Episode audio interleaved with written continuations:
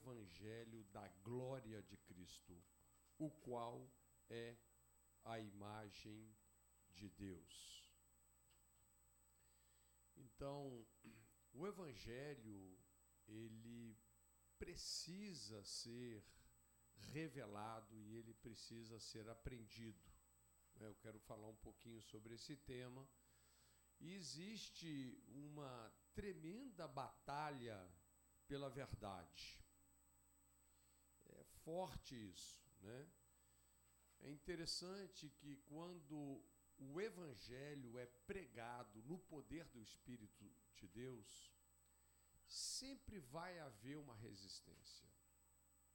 Isso é, é claro, sabe?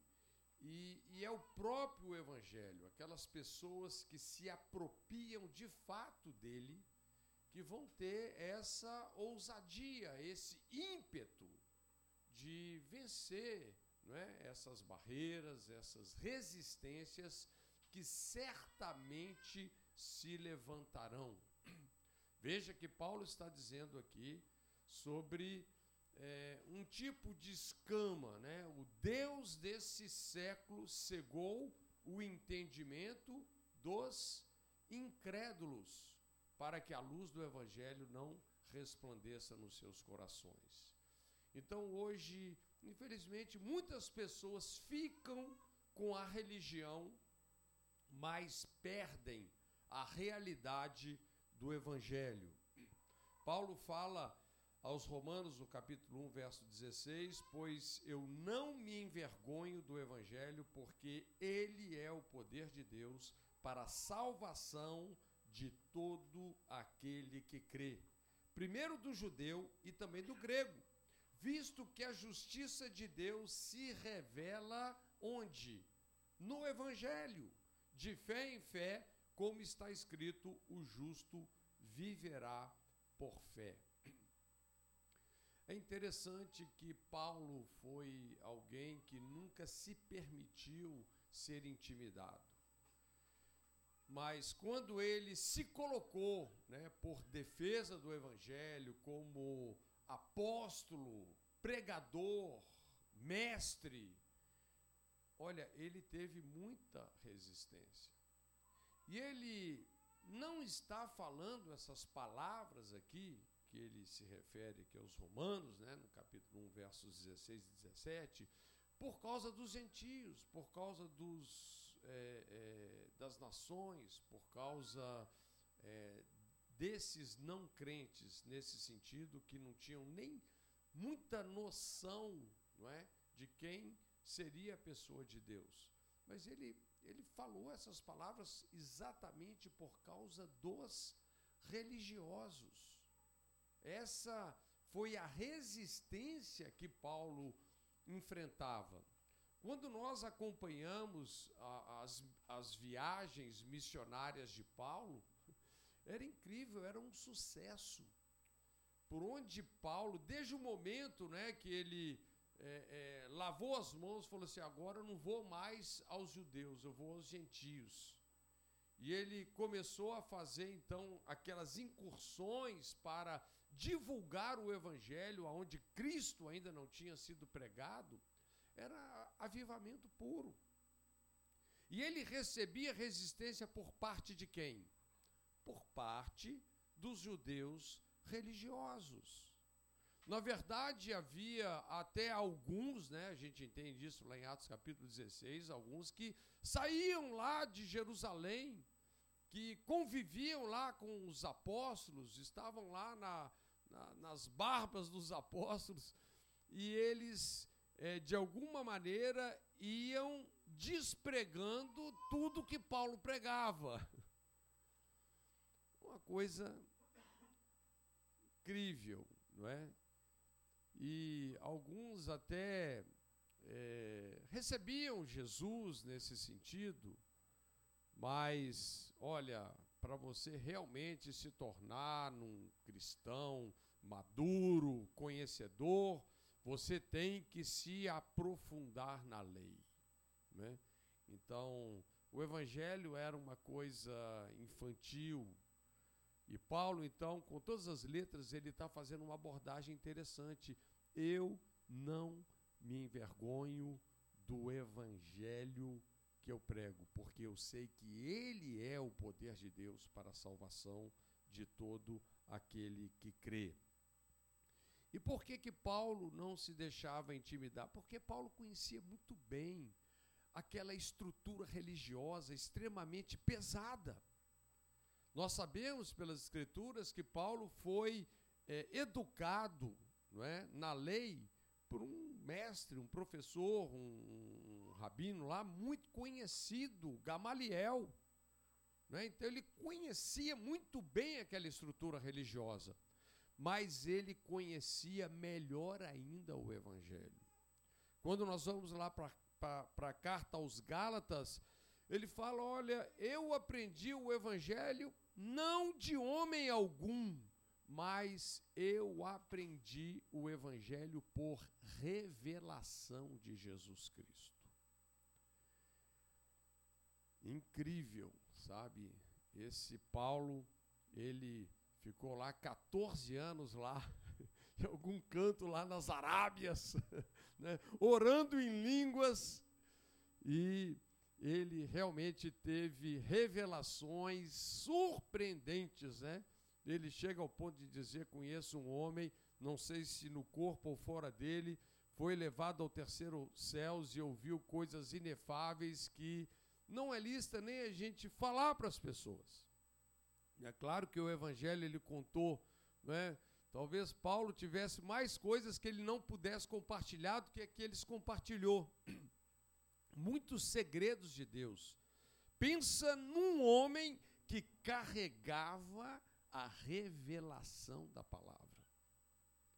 E ele até explica: por causa disso, me foi designado um mensageiro de Satanás para mim esbofetear.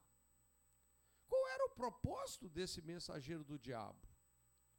É a mesmo propósito, quando você lê lá a parábola do semeador, você vai ver que o primeiro personagem para roubar a palavra é quem? É o diabo. Sabe o que é que chama a atenção do diabo? Quando você carrega uma palavra revelada de Deus. Ele vai querer tirar isso de você, porque ele sabe o poder que uma palavra revelada tem. E por isso que Paulo foi um homem tão perseguido nesse sentido, mas quanto mais perseguido ele era, mais influência ele exercia sobre a sua geração. Esse mensageiro de Satanás, quem sabe se a gente colocar ele na cadeia. Dali ele escreveu as cartas, que hoje estão na minha mão e na sua mão, né, revolucionando o mundo de hoje para Cristo. Então, é algo poderoso, mas quando nós estamos falando sobre essa batalha pela verdade, nós precisamos de considerar a verdade em face das tradições. Olha, Paulo disse algo muito sério aqui aos Colossenses, Colossenses capítulo 2, verso 8. Ele disse assim: Cuidado que ninguém vos venha a enredar com sua filosofia. Filosofia é a perspectiva humana, racional, não é para debater assuntos, não é?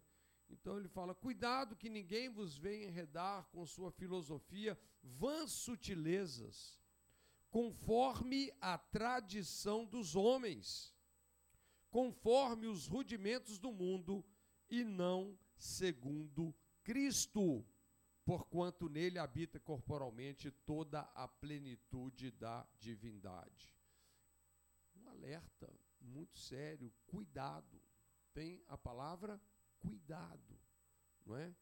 Então, nós percebemos que a verdade e as tradições nem sempre elas estão alinhadas.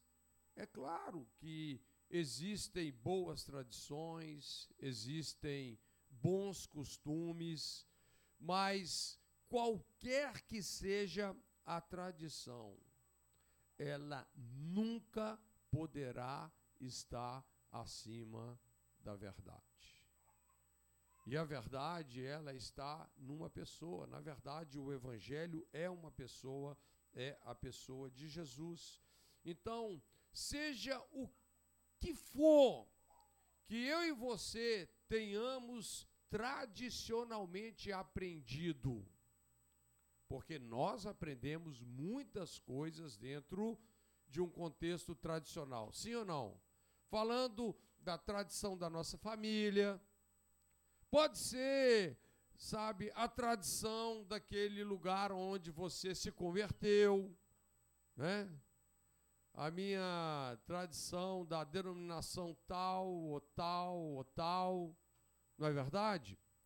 Então, seja o que seja que a gente tradicionalmente tenha aprendido, nós precisamos colocar a verdade do Evangelho acima disso tudo. O Evangelho ele precisa de estar num lugar de destaque, né? E eu diria que isso envolve até mesmo a teologia. Quem sabe você foi uma pessoa aí que fez os seminários, que fez os seus estudos, né? Ah, você se aprofundou aí na teologia, porque a teologia, queridos, quando ela muda o foco de conhecer a Deus para tentar explicá-lo, o negócio fica, o negócio fica complicado. Né? Aí as pessoas passam realmente a ter filosofia e não a experimentar uma realidade que está em Cristo. É aí que Paulo disse que o conhecimento incha, mas o amor, ele edifica. Não é verdade? Por isso, que nos dias de hoje é verdade. Às vezes existem muitas pessoas que começam bem, mas não terminam bem.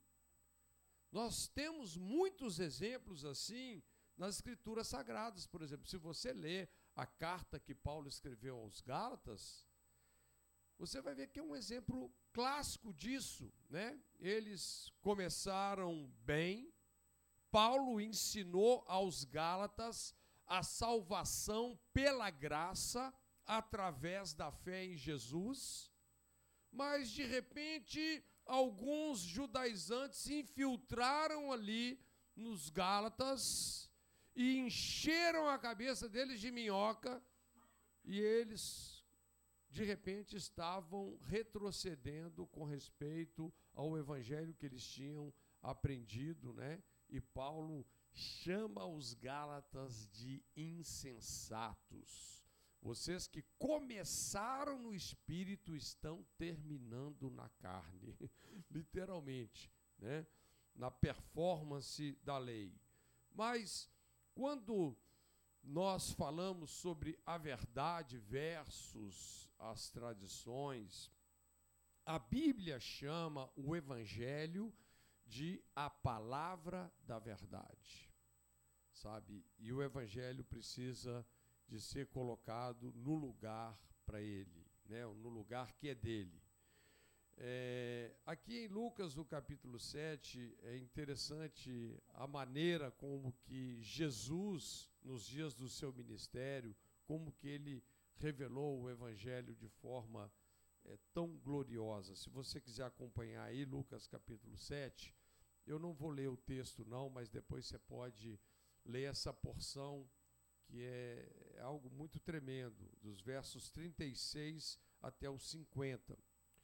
Nós temos ali o convite de um fariseu chamado Simão. Ele convida Jesus para jantar com ele. Né? E Jesus está, então, à mesa lá com aquele fariseu, na casa daquele fariseu, haviam muitos outros convidados. De repente, uma mulher consegue furar o bloqueio, né? E ela entra naquele é, é, naquela sala né, de jantar, não sei se era um, um jantar, um almoço, enfim, eles estavam ali à mesa. Ela entra naquele lugar e para onde que ela vai? Como nós cantamos aqui, né? Ela foi para os pés de Jesus. E ela trouxe com ela um perfume que estava dentro de um frasco de pedra, uma pedra chamado, chamada alabastro, né? E ela então quebra aquele, aquele jarro e ela começa a ungir os pés de Jesus e, e, e, a lavar os pés de Jesus com as suas lágrimas, enxugar os seus pés com os seus cabelos. E aí, o cara que convidou Jesus para aquele para aquela refeição, né, ele olha e ele começa então né, a elaborar algumas coisas no coração dele. Né, e ele começa a tirar algumas conclusões, tipo assim: se esse Jesus fosse profeta, ele ia saber que essa mulher é uma prostituta, que está aí aos pés dele. E de repente, Jesus então, né, naquela veia profética, interrompe aquele homem com seus pensamentos. Ele fala: Simão, eu preciso te falar uma coisa, rapaz. Olha, tinha um, um, um homem que tinha duas pessoas que deviam a ele. Um devia 50 denários, outro devia 500.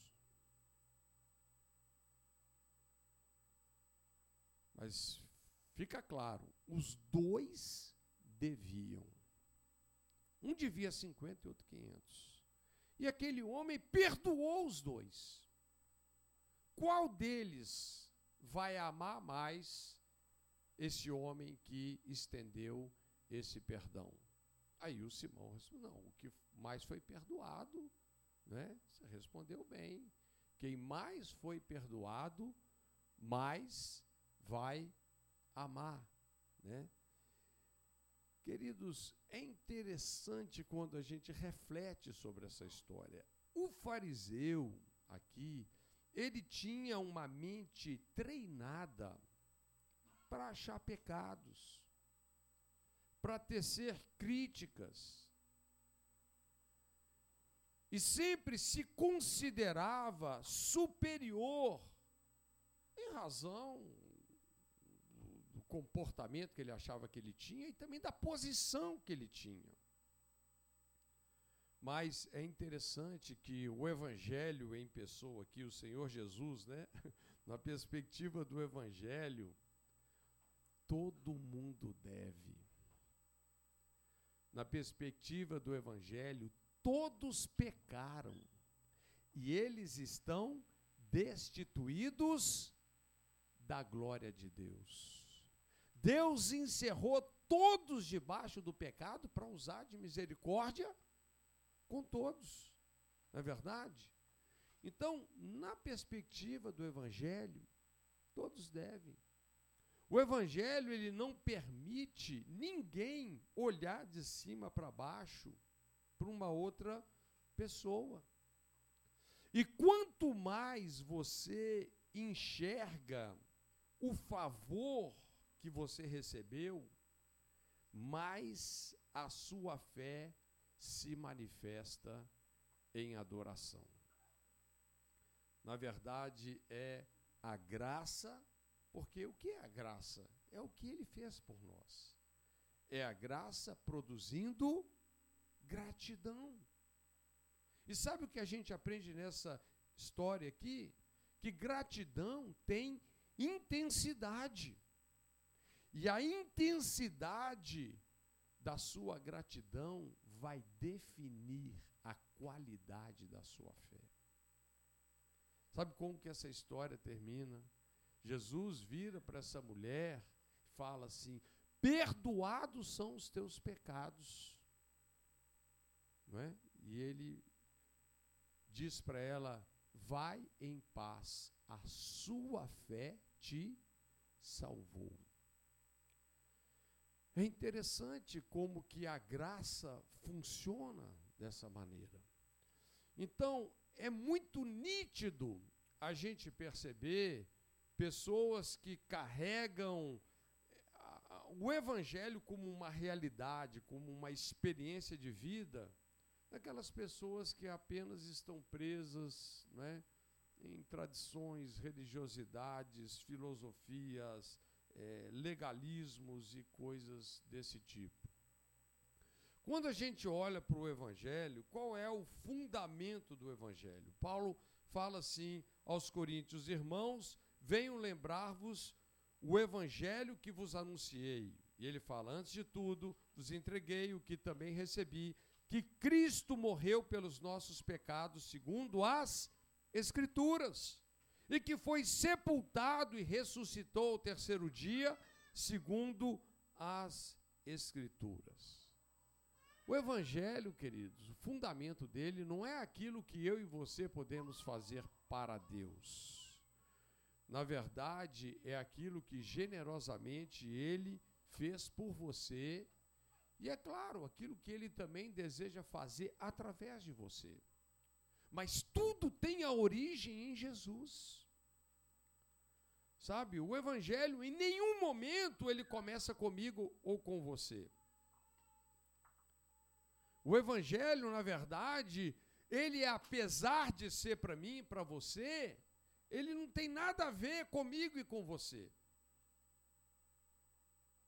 Foi algo que ele generosamente fez por nós, né? quando ele consumou a sua obra ali naquela cruz morrendo pelos nossos pecados, sendo sepultado e ao terceiro dia ressuscitando dos mortos e se assentando à direita de Deus.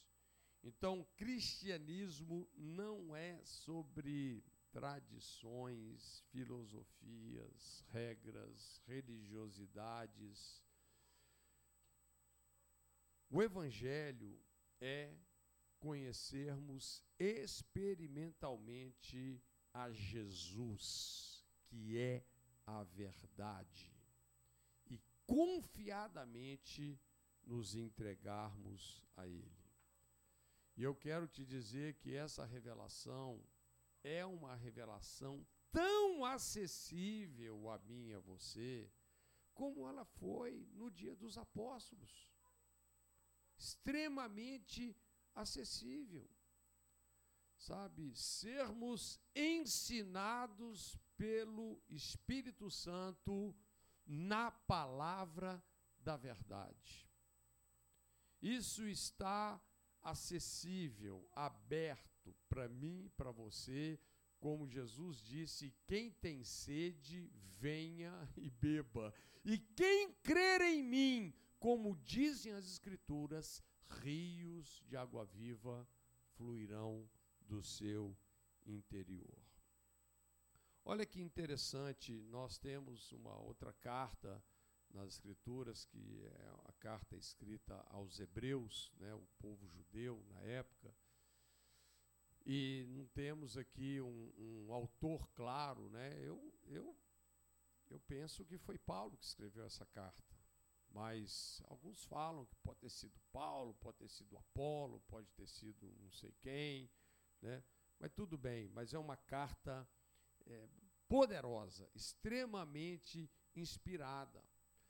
E o conteúdo dessa carta foi uma advertência é, muito séria, porque naqueles dias muitos judeus messiânicos, muitos judeus que colocaram a sua fé em Jesus, em decorrência da perseguição e outros motivos, eles estavam retrocedendo do cristianismo para o judaísmo. Se você lê a carta aos Hebreus, você vai perceber que o autor ele enfatiza né, a, uma forma nova e a superioridade do cristianismo sobre toda aquela aquele embasamento que o judaísmo trouxe. Né? Aliás, ele começa a carta antigamente. Deus falou aos pais através dos profetas, mas nesses últimos dias, ou seja, esse tempo escatológico, né? Deus nos falou por um filho. Por um filho. E aí ele mostra como que a revelação de Deus, ela só poderia ser plena, ela só poderia ser perfeita a partir do momento que ele nos falou por um filho. Ou seja, por que que Deus nos falou através de um filho? Porque ele queria se revelar como pai. Na antiga aliança não existe essa revelação de Deus como pai. Por isso que na antiga aliança nenhuma pessoa até então tinha nascido de novo. A revelação que eles tinham de Deus era uma revelação extremamente superficial, extremamente superficial.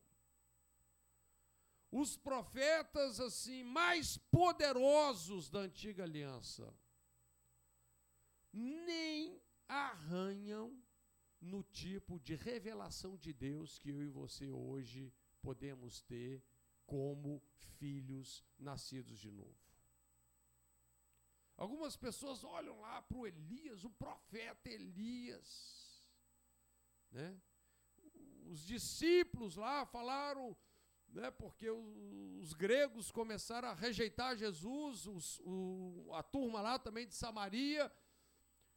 E aí, Tiago, né? E os discípulos falaram: Senhor, quer que a gente faça igual Elias? A gente vira o profeta Elias aqui, nós vamos fazer fogo descer do céu sobre esses caras. Vocês são loucos? Vocês não sabem de que espírito vocês são?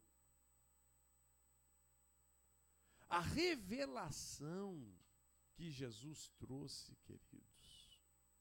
A gente tem que entender o que aconteceu ali no Monte da Transfiguração, né? Sabe que apareceram dois personagens interessantes, Moisés e o Elias.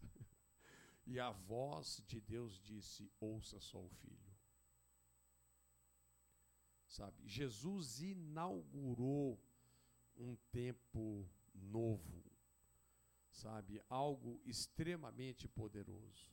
Mas se você ler a carta aos Hebreus, você vai perceber o autor descrevendo com detalhes, né? Que Jesus ele desempenhou um ministério muito superior ao dos anjos, muito superior ao de Moisés e de todos os sumos sacerdotes que puderam ter ali na antiga aliança. Jesus, ele foi um motivo de fé muito mais expressivo um sacrifício, o único sacrifício perfeito. Então, é, é, é, incrível assim como que ele vai descrevendo por toda a carta a superioridade de Jesus sobre é, tudo que foi feito ali na antiga aliança. Isso, veja bem, queridos, não estamos desmerecendo o conteúdo do Antigo Testamento. Paulo falou para Timóteo que toda a escritura é divinamente inspirada e proveitosa. Não é questão disso, nós não estamos falando sobre conteúdo de Antigo Testamento e Novo, nós estamos falando sobre a antiga aliança. A antiga aliança foi uma aliança que Deus fez com Israel. Toda aliança tem um mediador. Quem foi o mediador da antiga aliança? Moisés. Uma aliança que foi designada, entregada por quem? Pelos anjos. Pode ler lá em Atos capítulo 7. Né? E toda aliança tem termos. Quais eram os termos da antiga aliança? A lei. Se você obedecer à lei, você é abençoado. Se desobedecer, é amaldiçoado. Mas a nova aliança tem nada a ver com isso. A nova aliança, a Bíblia diz que Deus jurou por si mesmo. Né? Foi uma aliança entre o pai e o filho. Por isso que eu disse que o Evangelho, apesar de ser para mim e para você, ele não tem nada a ver comigo e com você. A antiga aliança dependia da obediência da pessoa. Se ele não obedecesse, era amaldiçoado. A nova aliança, nós dependemos da obediência perfeita de Jesus. Por isso que Paulo cita Jesus nesses termos, que ele se esvaziou da sua glória até que ela fosse contida num homem. Ele se fez homem, ele encarnou. E como homem, ele foi obediente até a morte e morte de cruz. Por isso, Deus lhe deu um nome que está acima de todo nome, diante do qual todo joelho vai se dobrar e toda língua vai confessar para a glória de Deus Pai, que Ele é Rei dos Reis e Senhor dos Senhores. Por isso, queridos, hoje, é, se você quer entender a graça de Deus, você vai entender uma coisa que eu vou te falar agora. Você não é salvo porque você faz tudo certinho. Aí eu sei que tem aquela turma que já torce isso. Então quer dizer que eu posso viver erradinho? não, o evangelho, na verdade, você vai perceber, o evangelho ele não te permite viver de qualquer jeito e muito menos do seu jeito. A graça de Deus não é uma permissão para uma pessoa viver no pecado. É uma permissão para você viver como Jesus viveu. Mas nós não somos salvos porque fazemos tudo certinho. Nós somos salvos porque nós cremos no único que fez tudo certinho. Só existe um homem que ofereceu a Deus uma obediência perfeita. Quem é ele? Jesus. Sabe o que o Evangelho faz por você? Te coloca dentro de Jesus. você ganha um novo status. Você ganha uma nova posição espiritual e uma nova condição espiritual. Porque em Cristo você não está mais morto espiritualmente, você está vivo. Vivo. Você não é mais uma pessoa vendida ao pecado. Uma pessoa que estava se esforçando para obedecer uma lista de regras ou de leis. Porque a lei é exigente mas ela não supre. A lei, Paulo falou em Romanos 7, é espiritual, mas eu sou carnal, vendido ao pecado. O que o Evangelho fez por você? O Evangelho é um poder à parte da lei, que te deu vida, para você se tornar uma pessoa espiritual, para então obedecer uma lei que é espiritual. O Evangelho resolveu todas as coisas. Ele é extremamente poderoso. Mas essa, voltando aqui no contexto da carta aos Hebreus, é isso, né? Essa superioridade sobre Jesus e o seu ministério, sobre tudo, todo esse conteúdo, né? Que nós encontramos ali na antiga aliança.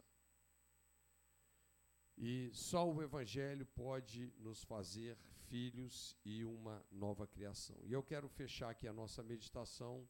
Quero ler um texto que está aqui em Hebreus. Se você quiser acompanhar comigo, esse texto eu quero ler. Hebreus capítulo 13, de 9 a 15. Não vos deixeis envolver por doutrinas várias e estranhas. Veja, sempre houve uma luta pela verdade. Tá? E não pense que ela não está acontecendo atualmente, porque ela está. Tá ok? Hoje nós temos. Gente, explicar para vocês. A coisa mais fácil que tem é uma pessoa criar uma religião para ela. É facinho. Sabe? Como que você sabe que. Sabe quando as tradições, os dogmas são mais importantes do que é a essência do Evangelho? Religião. Duas coisas que Jesus deixou muito claro aqui nos Evangelhos. Ele detesta duas coisas: religiosidade e incredulidade. e uma produz a outra. Porque uma pessoa religiosa não tem, não gera, não gera esse impacto da fé. A única coisa que gera a fé é uma revelação da graça de Deus. Se você contempla a graça, a fé explode dentro de você. Por quê? Porque a fé vem com a gratidão. Quem amou mais? Quem amou mais? Isso não está relacionado, no fundo, no fundo, com quem fez mais coisa. Não é medir quem fez mais coisa certa ou quem fez mais coisa errada. É, na verdade, quem enxerga com mais clareza o favor que foi feito, porque devedor todo mundo é. Só que tem, tem uma turma que peca e é escancarada. Os outros pecam e esconde. Mas é tudo, né? É tudo, tudo filho do Adão, né? Tu, todos herdaram uma natureza espiritual de morte.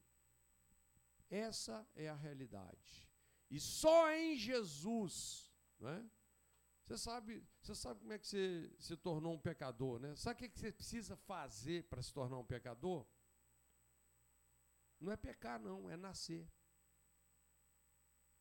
Se você nasceu, né, você herdou uma natureza espiritual de morte. Pecar vai ser uma questão de tempo. O que é que você precisa para herdar uma natureza espiritual de vida? Renascer. Por isso que Jesus falou para o religioso: importa-vos nascer de novo. Na verdade, todo homem, para entrar nesse planeta, ele só entra nesse planeta por meio de um nascimento. E você também só entra no reino por meio de um nascimento. O que é nascido da carne é carne, o que é nascido do espírito é espírito. E esse renascimento é poderoso. O vento sopra onde quer, não sabe de onde vem nem para onde vai. Ouve-se a sua voz. Assim é todo aquele que é nascido de Deus essa dimensão aonde nós passamos a ouvir a voz de Deus. Passamos a conhecer a Deus porque desfrutamos da mesma natureza de vida que ele tem. Como é que Elias podia conhecer a Deus se ele não desfrutava a, a, a, a mesma natureza espiritual de Deus? o que eu e você hoje desfrutamos. Isso é poderoso. Mas vamos lá. Não, é, verso 9 aí, Hebreus 13. Não vos deixeis envolver por doutrinas várias estranhas, porquanto o que vale, o que é que vale? É estar o coração confirmado com graça. O que é que vale? É o coração está confirmado com graça. O que é a graça? É o que ele fez por nós. É a generosidade desse perdão, onde todo mundo está devendo. Né? E não com alimentos, pois nunca tiveram proveito os que com isso se preocuparam. possuímos um altar do qual não tem direito de comer os que ministram no tabernáculo. Pois aqueles animais cujo sangue é trazido para dentro do Santo dos Santos pelo sumo sacerdote, como oblação pelo pecado, tem o corpo queimado fora do acampamento. Vocês entenderam isso, gente? Todos os sacrifícios, os holocaustos que eles eram feitos, o sangue ia para o altar e o corpo do animal, a carcaça, ia para fora. Ser queimada num lixão. Tá? Segura aí. Por isso foi que também Jesus, para santificar o povo, pelo seu próprio sangue, sofreu fora da porta. Saiamos, pois, a ele fora do arraial, fora da cidade, levando o seu vitupério, a sua vergonha. Na verdade, não temos aqui cidade permanente, mas buscamos a que há de vir, por meio de Jesus, pois ofereçamos a Deus sempre, não é de vez em quando, sempre, sacrifício de louvor, que é o fruto de lábios que confessam o seu nome. Gente, quando a gente lê esse texto, se você entender o que está aqui, você, você vai entender o Evangelho de uma forma muito poderosa. Né? Primeira coisa, nós vamos ver que a verdade de certa maneira, ela sempre contradiz a opinião popular, o convencional. Né? Não pense você que a verdade está na boca do povão, porque não está, não. Né? É, é, um negócio, a maioria aqui, vocês vão entender o contexto. Né? O que esse texto está dizendo é que a verdade não estava mais dentro dos muros da religiosidade, mas estava fora dele. O que é que acontecia dentro da cidade? Se você, né, quando você for lá em Jerusalém, você vai ver que a cidade de Jerusalém é uma cidade amuralhada. Ali dentro, né, e dentro do templo, acontecia é, toda essa expressão da antiga aliança. Todos os valores, todas as tradições do judaísmo estavam onde? Lá dentro. Né? Agora, os animais, aqui ele está dizendo, que eram sacrificados, o sangue ia para onde? Por exemplo, em Yom Kippur, o sangue era levado para o lugar santíssimo pelo sumo sacerdote, e ele era espargido, ele era colocado na tampa da arca. A tampa da arca tem um nome, chama propiciatório. Tá ok? Então eles colocavam o sangue lá no lugar santíssimo, em cima do, do propiciatório. Mas o que é que eles faziam com as carcaças desses animais que eles então recolheram o sangue. Elas eram queimadas num lixão, num lugar fora da cidade, fora do arraial. Né? Com certeza era um lugar que não cheirava bem, era um lugar que os religiosos consideravam impuro, era um lugar que dava um irque ali nos religiosos. Né? Mas sabe o que esse texto está dizendo? Esse texto está dizendo que foi exatamente nesse lugar que Jesus foi crucificado. Onde as carcaças daqueles animais eram queimadas, fora dos muros da cidade. Um lugar que era evitado por completo pelos religiosos. Tá certo? Então, curiosamente, até a gente pode fazer disso uma analogia em outros sentidos. Tudo que aqueles religiosos queriam evitar era o que Jesus mirava, né? Por exemplo, os religiosos odiavam os publicanos e os pecadores. Você viu como é que o Simão tratou a mulher? Essa pecadora, né? Uma uma pessoa intrusa, uma pessoa mal-vinda na casa dele, né?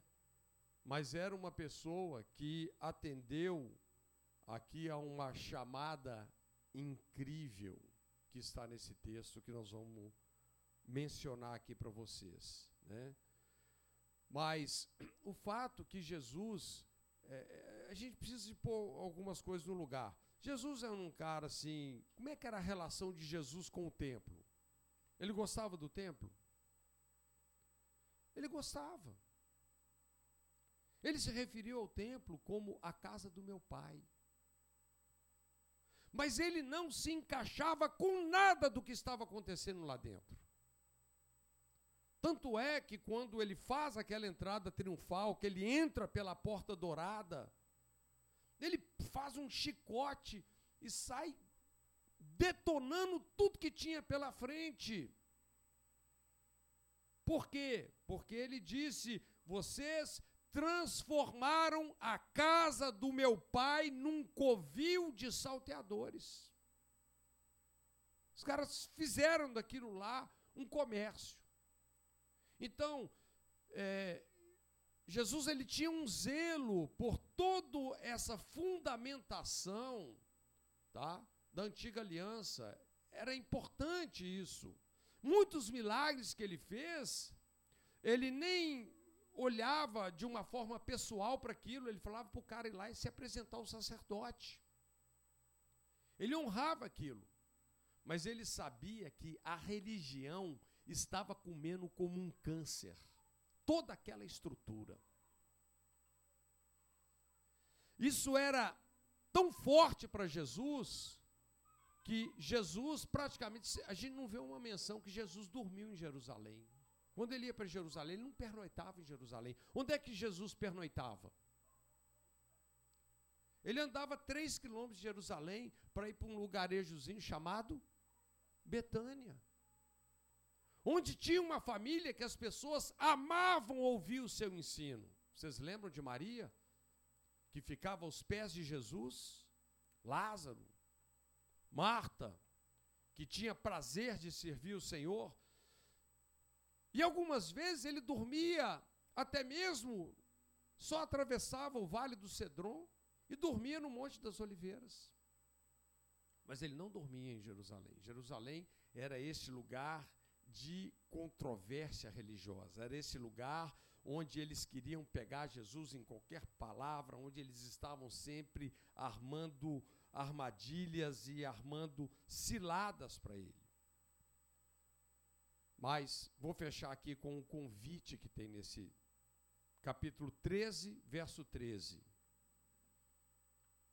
Saiamos, pois, a ele, fora do arraial, levando o seu vitupério.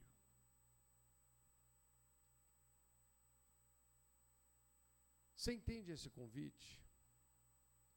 Aquela mulher aquela adoradora, ela fez praticamente isso aqui. Sabe o que, que é? Um, pensa assim, como é que ela se tornou vulnerável. Pensa uma mulher que tem fama de prostituta. Entrar na casa dos caras que ela tinha certeza que ela seria completamente discriminada. E ela se expõe ali assim. Ou ela foi para o chão. Ela lambuzou o pé de Jesus todo, você não sabia, né? Foi uma cena aquilo. Agora, o mais incrível, o mais incrível, porque, fala a verdade, você está você tá na casa aí de um granfinão aí. e vem uma pessoa e faz uma cena dessa com você, né, a gente às vezes se sente exposto. Mas Jesus não ficou desconfortável com isso. Ele não ficou. Ele recebeu aquela adoração. Aquilo ali foi como o religioso falou. Que vergonha. Que vexame. Se esse cara tivesse ideia, ele ia saber que ela é uma prostituta. A palavra pecadora, ele era uma prostituta. Mas olha o que está dizendo: saiamos, pois, a ele fora do arraial, levando o seu vitupério. Por que, que a gente. O que, que significa esse saiamos? Né? Como eu disse, Jesus foi crucificado aonde? Fora da cidade. Ele foi executado como um malfeitor. Morte de cruz era morte para gente malfeitora, amaldiçoada. Aliás, o texto diz, né? Maldito aquele que for pendurado no madeiro. Quando Jesus contou as suas parábolas, com quem que ele se identificou? Ele se identificou lá com um samaritano. Sabe quem era um samaritano? Parábola do bom samaritano. Na verdade, o samaritano era um personagem odiado pelos religiosos. Ele se identificou como uma pessoa odiada. Ele se identificou algumas vezes como uma pessoa impostora. Que as pessoas julgavam que ele estava enganando todo mundo. Na verdade, Jesus trouxe uma divisão na cidade de Jerusalém. Metade, a Bíblia fala, metade não, esse cara é o Messias. A outra metade falava assim: não, antes ele engana o povo. É o impostor. Né? Mas o fato, queridos, que no lugar da honra que Jesus deveria receber, lideram a afronta, lideram a humilhação, lideram o vitupério. E eu te pergunto, você estaria disposto a assumir Jesus nesse ponto? De se identificar né, com esse vitupério, com essa vergonha, é, é isso aqui que ele quer dizer. Porque isso é o que significaria, para muito judeu, sair de dentro dos muros do judaísmo e abraçar o cristianismo. Sair dos muros da religiosidade e abraçar o novo de Deus. É isso que esse texto quer falar. Né? Então, esse convite, na verdade, é um convite para uma jornada além dos muros, de qualquer tradição, de qualquer religião, de qualquer denominação, né, que é baseado aí no homem, pelo homem, não é verdade? Para a gente conhecer a verdade do Evangelho que está em Jesus. Porque eu vou te dizer, muitos de nós, sabe, às vezes nós estamos mais presos no que nos é conveniente. O homem é muito tradicional, né? O ser humano não muda fácil. Já viu aquele ditado, né? Pau que nasce torto morre torto. o evangelho não é assim. O evangelho conserta, muda, faz tudo novo. O Evangelho não remenda, faz tudo novo. Mas olha o que esse convite estava implicando. Mais do que isso, eu vou te dizer. Se você quiser sair dos muros, de dentro dos muros, para ir lá no lugar da vergonha, no lugar evitado, pelos religiosos, para conhecer a verdade que está em Jesus, tenha certeza que você vai ter a desaprovação dessas pessoas. Você aguenta isso? Pessoas vão te desaprovar. Outras vão te reprovar. Não foi isso que o religioso fez com a mulher? Jesus falou para aquele religioso: Rapaz, eu entrei na sua casa. Sabe qual é o nosso costume? Oferecer uma bacia para lavar os pés. Você não me deu água para lavar os pés. Essa aqui está lavando os meus pés com as lágrimas dela.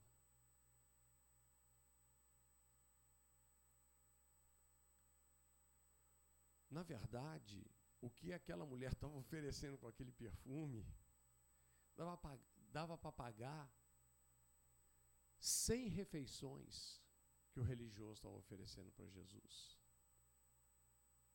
Os estudiosos falam que esse perfume, dentro de um vaso de alabastro, era o salário de um ano de um trabalhador comum em Israel. Se você atualizar isso para os dias de hoje, salário mínimo em Israel, 2 mil dólares. Multiplica isso por 12. Era o preço do perfume. Uma adoração extravagante. Mas, como eu disse, o que, que a graça faz no coração de uma pessoa? Gratidão. Quando você enxerga o favor que você recebeu, gratidão. Gratidão tem intensidade. E a intensidade da gratidão vai determinar a qualidade da nossa fé.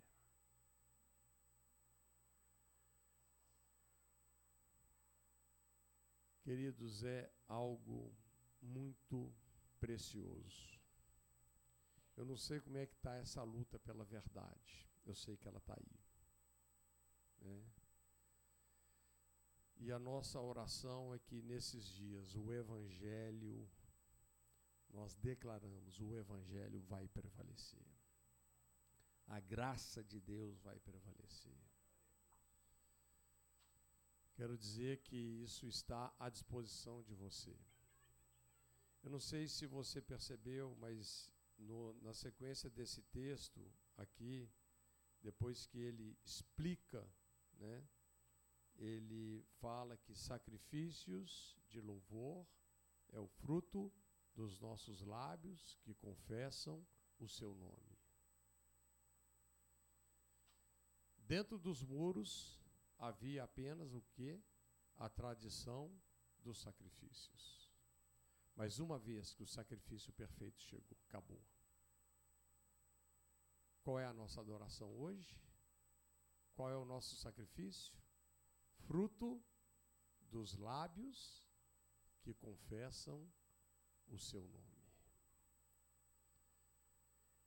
E é isso que nos faz o que? Cheios do Espírito Santo. Enchei-vos, imperativo, com o Espírito Santo. Como? Falando entre vós com salmos, hinos, cânticos espirituais, cantando e salmodiando ao Senhor no vosso coração. Queridos, que Deus me livre e te livre de, de colocar qualquer tradição, religião, dogma na frente do Evangelho, que é a palavra da verdade. Como nós cantamos aqui, como é que foi, Arthur, que nós cantamos aqui hoje? Né? Não quero as suas mãos, mas os seus pés. Quebra o meu vaso. Vamos, podemos cantar aqui? Vamos tomar a ceia aqui. Eu peguei